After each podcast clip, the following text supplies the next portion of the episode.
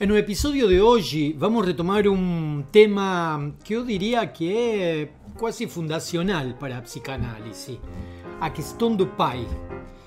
Eu sou Daniel Omar Pérez e este é o podcast de Psicanálise e Filosofia.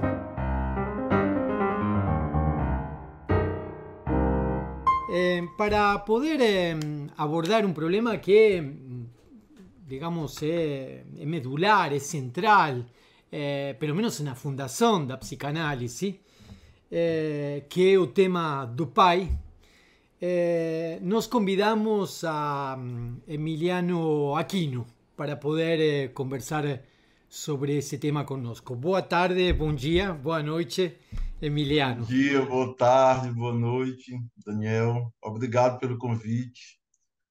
Um abraço em todos que estão nos escutando. Muito bem.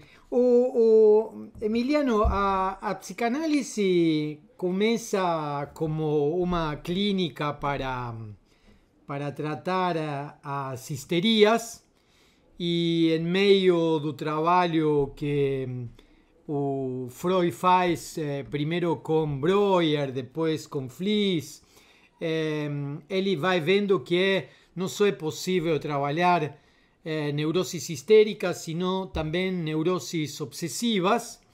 Y mm, él encuentra ahí elementos que tienen a ver con una hipótesis inconsciente, una invención, una descoberta do inconsciente, eh, que de algún modo estaban atreladas a cuestiones sexuales. Eh, y a partir de ahí surgían los síntomas de la neurosis histérica y de la neurosis obsesiva.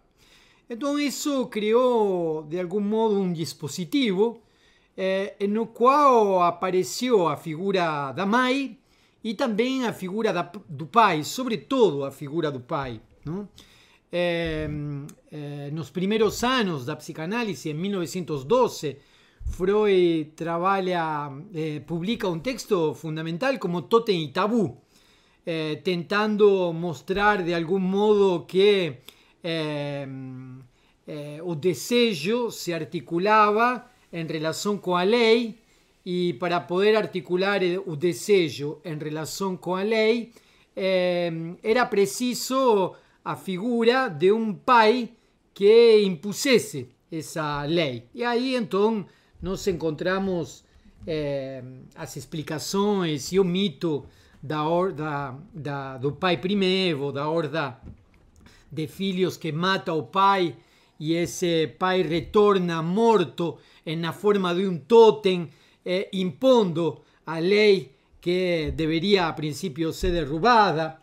Eh, essa figura paterna como elemento articulador, eh, Lacan disse que em Freud o elemento articulador do real, do simbólico e do imaginário o Édipo, é o pai, e Lacan vai dizer já na década de 70 que o pai é apenas um sintoma, já não é o elemento articulador.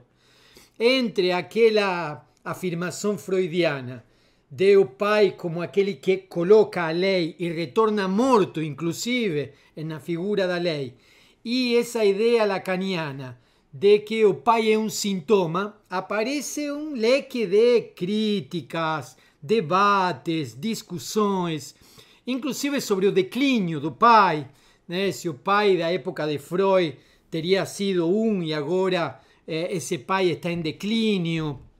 Eh, se não existe mais a figura do pai e, portanto, já não há mais nenhuma forma de articulação eh, em relação com os filhos. A pergunta, para o resumo da ópera, é, é acabou o pai, não tem mais pais. É, acabou a paternidade. Daniel, a minha, eu vou falar assim, a minha experiência clínica. É, é, a minha experiência clínica, eu, eu, eu, comecei a minha experiência clínica como paciente, né? Como, como, a, como analisando. Eu, eu comecei a fazer análise achando que o problema era meu amor pela minha mãe, né? Eu achava que a, a personagem central seria minha mãe. Né? Bom, é, meu analista, é, é um bom analista, não precisa saber quem é, mas enfim, lacaniano. Logo, logo, a figura central se torna o pai. Né? E, bom, o que deu aí a análise, o que está dando, né? mas me parece, assim, na minha experiência, é a figura, é, a figura do pai continua sendo uma hipótese que não necessariamente é, eu acho, eu não, eu não entendo o que, que Lacan quer dizer isso com sintoma, porque eu não, não, nunca li Lacan. Tentei ler Lacan, primeiro seminário, tive dificuldades e abandonei, fiquei só no Freud mesmo, que era o autor que tinha a ver com os autores que eu estudo em filosofia.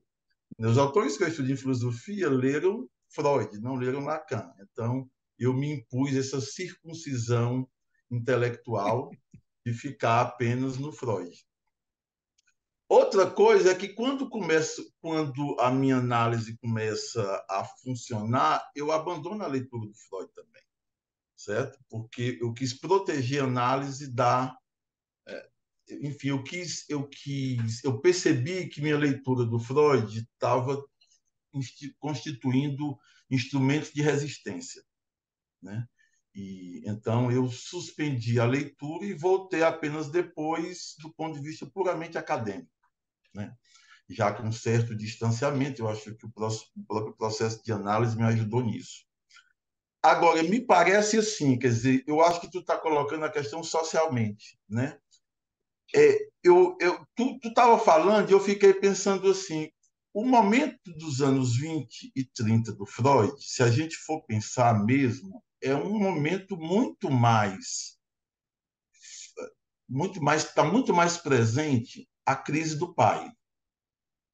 Seja pela crise do desemprego, seja pela crise dos sindicatos, crise dos partidos políticos, crise do Estado. Quer dizer, todas as formas paternas né, que, que organizam a sociedade, desde o pai mesmo, a família.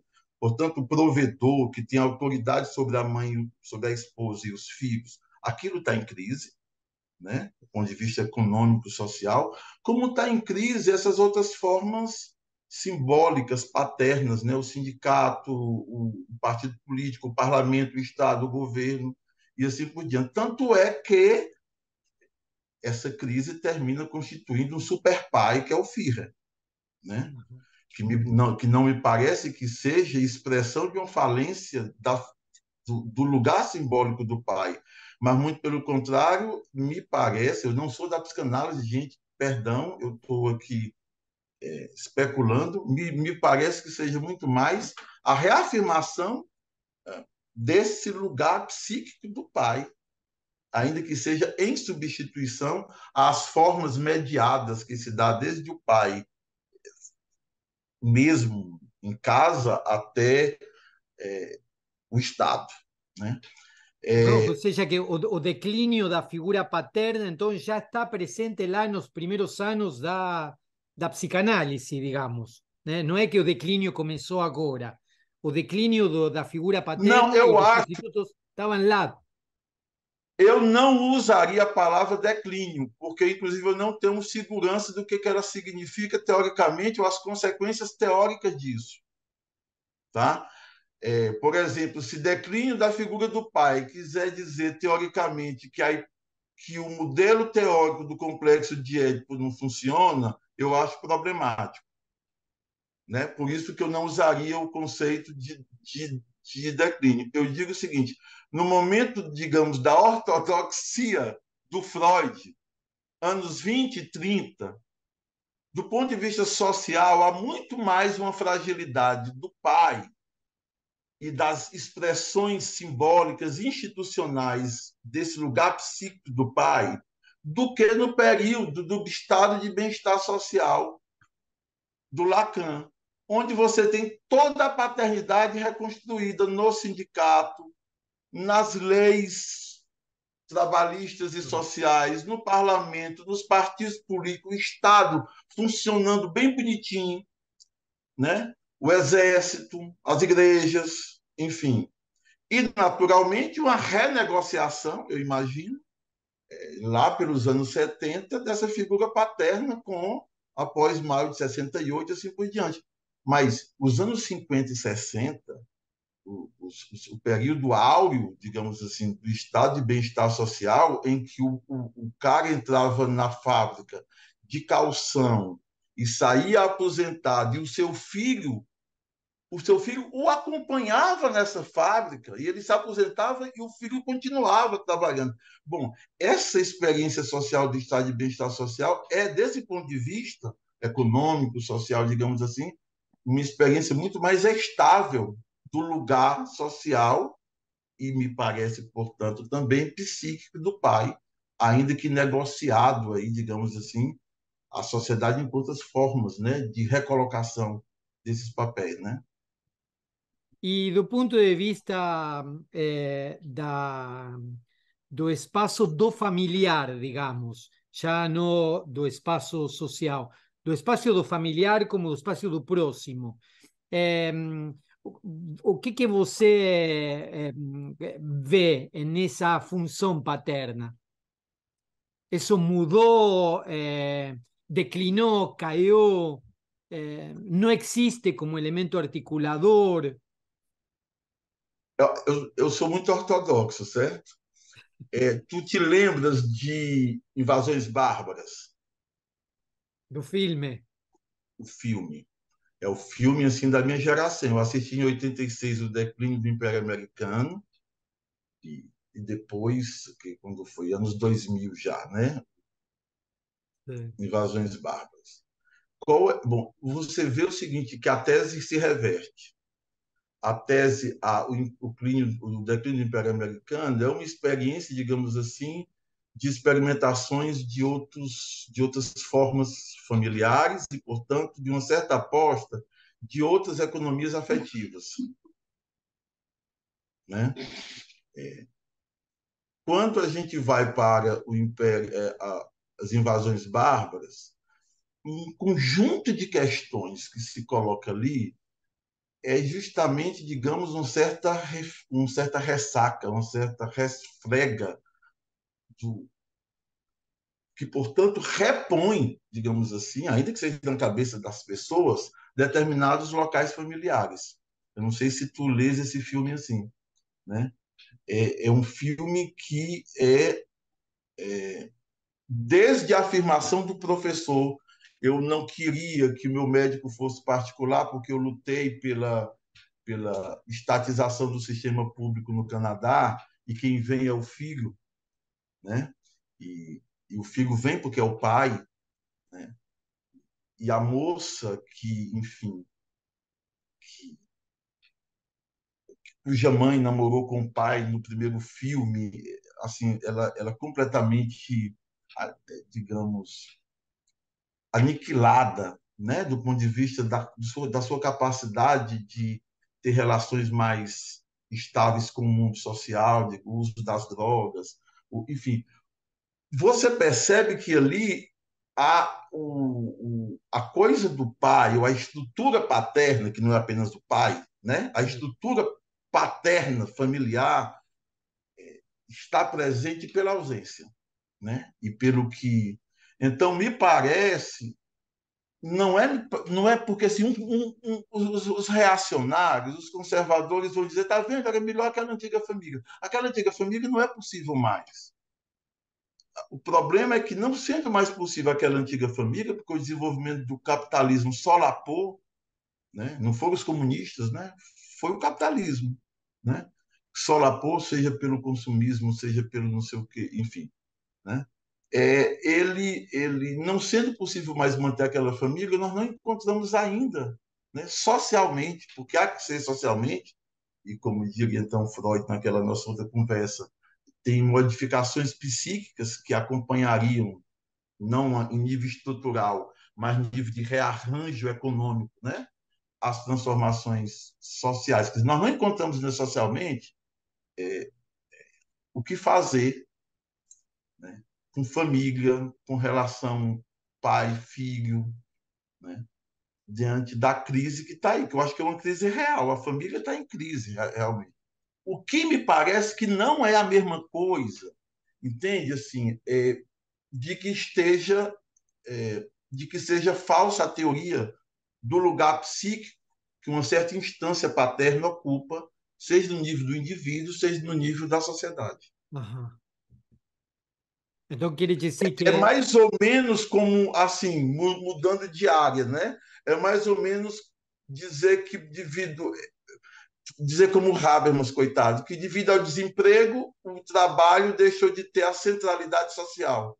Não há qualquer relação uma com a outra. Uhum. Há desemprego? Há. Isso não quer dizer que o trabalho tem deixado de ter a centralidade do ponto de vista da estruturação da, da vida social.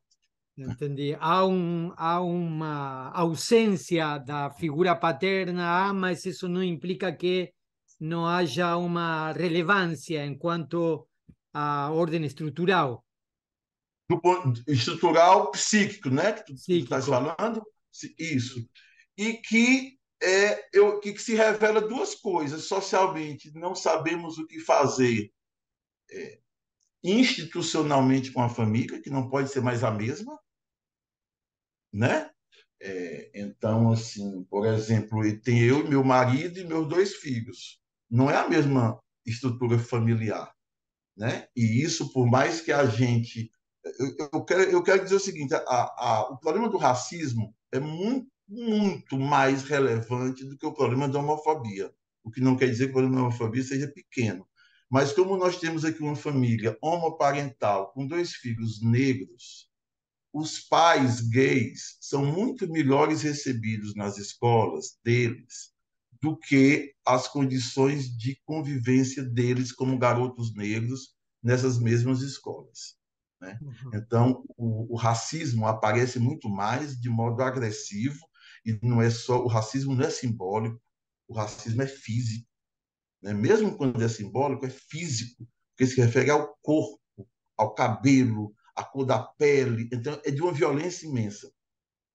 Mas veja, nós, nós temos uma outra, um, um outro formato familiar. Né? E Emiliano, Como... e nesse caso, Emiliano, nesse caso, por exemplo, que você está falando de uma questão bem específica e bem eh, concreta do, da construção social do Brasil, não? baseada fundamentalmente na relação eh, eh, eh, escravocrata. Eh, o, o, Brasil se construye sobre as bases da escravidão, não? E é essa a origem do, do racismo, me parece. É aí que está o racismo. É, é nesse caso não? É, que você está mencionando, é, qual é a função paterna? Digamos, diante de dois filhos que, por questões raciais, são excluídas son, esa, eh, crianças são excluídas eh, por questões raciais em uma sociedade estruturalmente eh, racista, não esporadicamente racista. Eh, qual é a função paterna aí?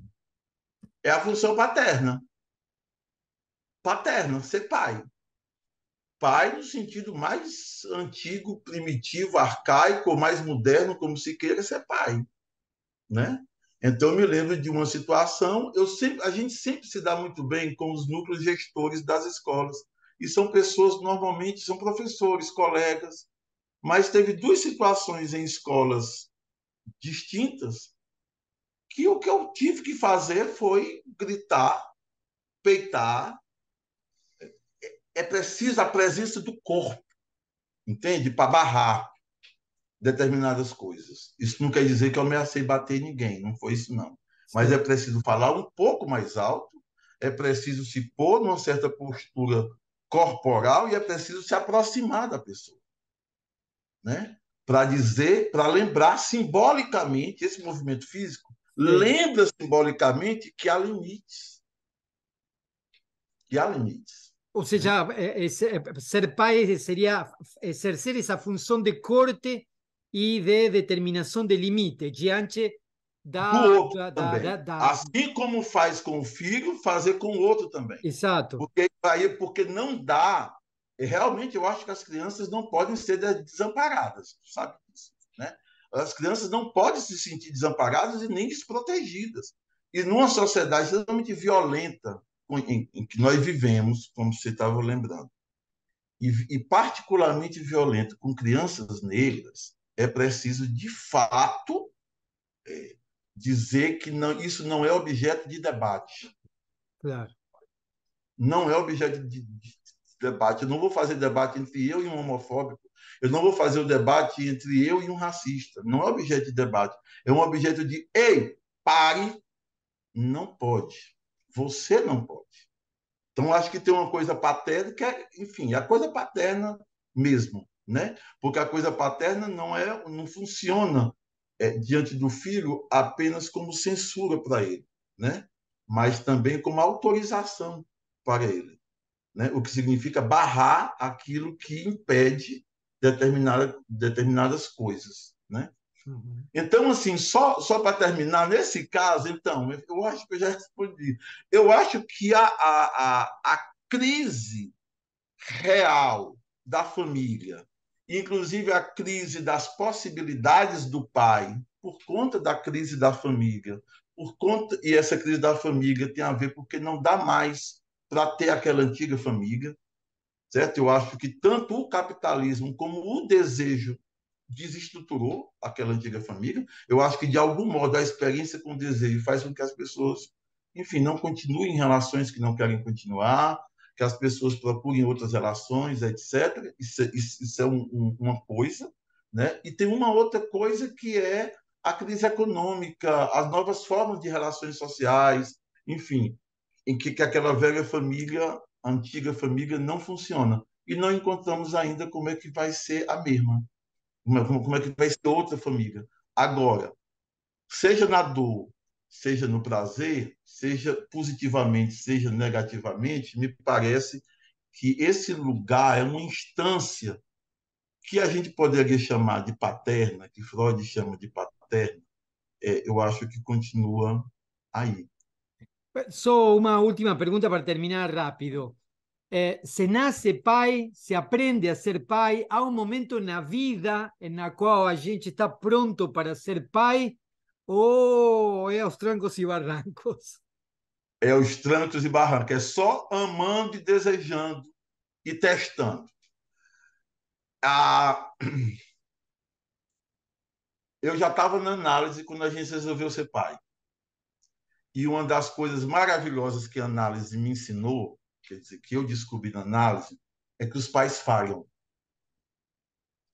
E isso não os torna menos amáveis, muito pelo contrário, isso os torna talvez particularmente amáveis. Né? Então, é, essa é uma experiência minha, é uma experiência do Estênio também, de outra forma, isso. Né? E isso não quer dizer que a gente se permita falhar. Não, é. a loucura é não falhar né? Quem ama quer não falhar. Mas quando a gente falha, a gente sabe que também são formas outras com que a gente lida com amor, né? Quando falha. Muitíssimo obrigado, Emiliano. Muito agradável a conversa. Muito obrigado. Obrigadíssimo, obrigadíssimo. Olha, obrigado ao Daniel e obrigado a uma moça linda que está fazendo aí a técnica, que é Emília.